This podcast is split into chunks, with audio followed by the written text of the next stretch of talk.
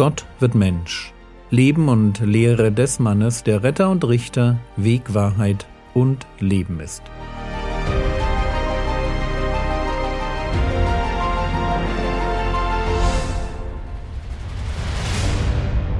Episode 177 Arm und ausgegrenzt um Jesu willen Teil 1 in unserer chronologisch-synoptischen Betrachtung der Evangelien möchte ich heute mit euch einen kleinen Sprung machen.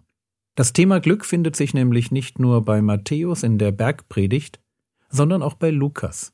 Und dort machen wir heute weiter. Der Text beginnt erst einmal ganz merkwürdig.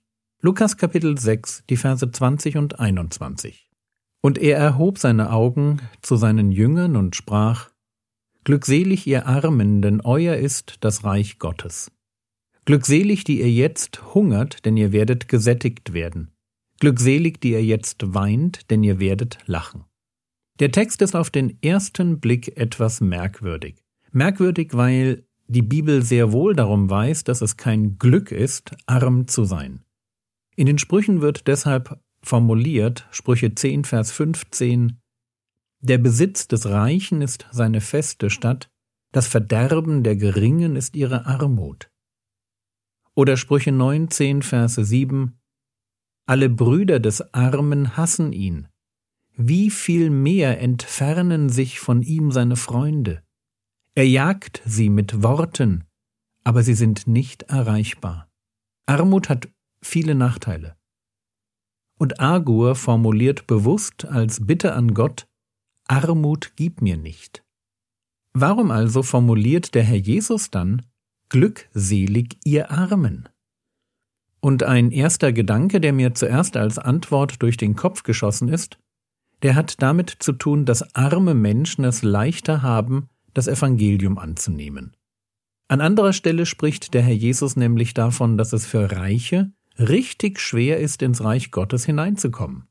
Und Jakobus kann dann formulieren, Jakobus Kapitel 2, Vers 5, Hört, meine geliebten Brüder, hat nicht Gott die vor der Welt Armen auserwählt, reich im Glauben und Erben des Reiches zu sein, das er denen verheißen hat, die ihn lieben? Und natürlich ist die Idee dahinter richtig. Wenn es bei der Bekehrung darum geht, seine eigene Verlorenheit und Hilflosigkeit einzusehen, an den Herrn Jesus zu glauben und sich bewusst der Herrschaft des Messias als des Retters zu unterstellen, dann ist das natürlich ein Schritt, der dem leichter fällt, der weniger hat. Nur ist das nicht das Thema unseres Textes. Lukas 6 ist keine Bekehrungspredigt, sondern eine Ansprache an Jünger. Es ist genau genommen ein Vergleich zweier Lebensstile.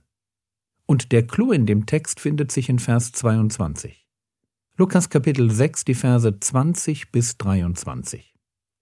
Und er erhob seine Augen zu seinen Jüngern und sprach, Glückselig ihr Armen, denn euer ist das Reich Gottes. Glückselig, die ihr jetzt hungert, denn ihr werdet gesättigt werden. Glückselig, die ihr jetzt weint, denn ihr werdet lachen.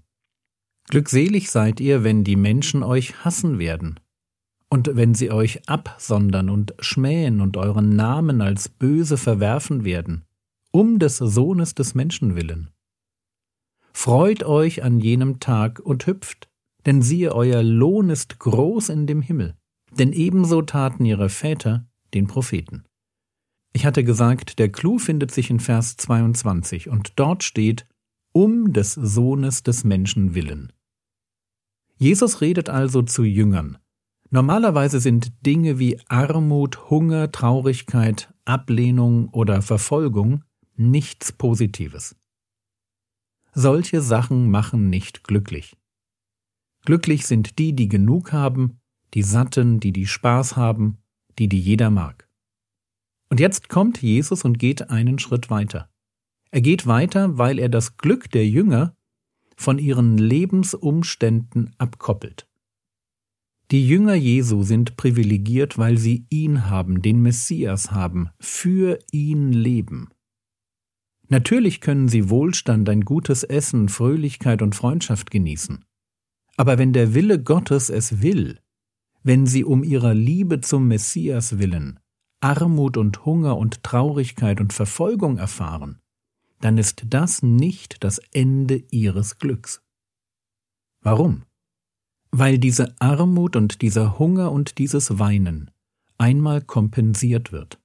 Ausgrenzung um Jesu willen hat großen Lohn. Es lohnt sich in diesem Leben auf Annehmlichkeiten und Anerkennung zu verzichten, um Jesus nachzufolgen. Es lohnt sich so sehr, dass der Herr Jesus formulieren kann, Freut euch an jenem Tag und hüpft, denn siehe, euer Lohn ist groß in dem Himmel. Jünger Jesu, die in diesem Leben Nachteile in Kauf nehmen, um Jesus treu nachzufolgen, sind in allerbester Gesellschaft. Wie geht der Vers weiter? Denn ebenso taten ihre Väter den Propheten. Schon das Alte Testament ist ein Beleg dafür, dass echte Propheten häufig mit Ablehnung zu kämpfen hatten. Deshalb diese auf den ersten Blick schräge Aufforderung. Freut euch und hüpft. Wisst ihr, was das zwingend voraussetzt? Ich meine, stellt euch mal vor, wie verrückt das ist, was Jesus hier fordert. Stell dir doch mal eine alleinerziehende Mutter vor, die aufgrund ihres Glaubens ihre Stelle verliert und dann werden auch noch Lügen über ihre Arbeitsmoral verbreitet. Ganz bewusst, um ihr als der Christin die Arbeitssuche zu erschweren. Stell dir vor, wie sie frustriert nach Hause kommt, um ihren Kindern zu erklären, dass sie gerade nicht weiß, wovon sie Weihnachtsgeschenke kaufen soll. Und was ist der Rat Jesu? Freue dich, hüpfe vor Freude. Das ist doch grotesk. Armut und Ausgrenzung, Traurigkeit und Verleumdung, darüber darf man sich doch nicht freuen. Achtung, das ist nur mein erster Gedanke. Mein zweiter Gedanke ist der, Warum denke ich so, wenn Jesus ganz anders argumentiert? Könnte es sein, dass mein Glück viel zu sehr von einer guten Flasche Wein, einem Frühstück mit Brötchen, einem schönen Film, von Anerkennung und all den anderen guten Sachen abhängt, die mir das Leben so zu bieten hat? Dass mir die Idee von Armut, Hunger, Traurigkeit oder dass mir Hass und Ausgrenzung entgegenschlagen könnten, dass solche Dinge mir deshalb nicht als Glück vorkommen, weil ich Glück viel, viel, viel zu sehr als ein diesseitiges Glück verstehe. Ich mag an der Stelle gar nicht anklagend drüber kommen. Gott verspricht den Hungrigen, dass sie satt werden, den Traurigen, dass sie lachen werden, den Verfolgten großen Lohn. Er verspricht den Armen das Reich Gottes. Er verspricht ihnen eine Ewigkeit, die an Faszination, an Reichtum und an Erfüllung nicht zu überbieten sein wird. Eine Ewigkeit, die so herrlich sein wird, dass, mit den Worten des Apostels Paulus, die Leiden der jetzigen Zeit nicht ins Gewicht fallen gegenüber der zukünftigen Herrlichkeit, die an uns offenbart werden soll. Die Frage, mit der uns dieser Text konfrontiert, das ist die Frage, welche Erwartung habe ich an ein Leben mit Jesus? Und natürlich steht die Frage im Raum, was macht für mich das Leben eigentlich lebenswert? Und eine dritte Frage kommt auf. Welche vor allem emotionale Bedeutung hat für mich die Ewigkeit? Drei Fragen, auf die ich gerne in der nächsten Episode etwas näher eingehen möchte, wenn wir unser Thema von heute fortführen.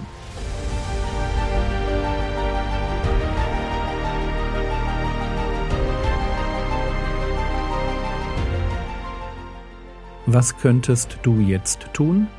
Du könntest darüber nachdenken, was dich im Leben glücklich macht. Wo auf der Liste findet sich das Reich Gottes? Das war's für heute. Wenn dir die Episode gefallen hat, leite sie gern an Freunde weiter. Der Herr segne dich, erfahre seine Gnade und lebe in seinem Frieden. Amen.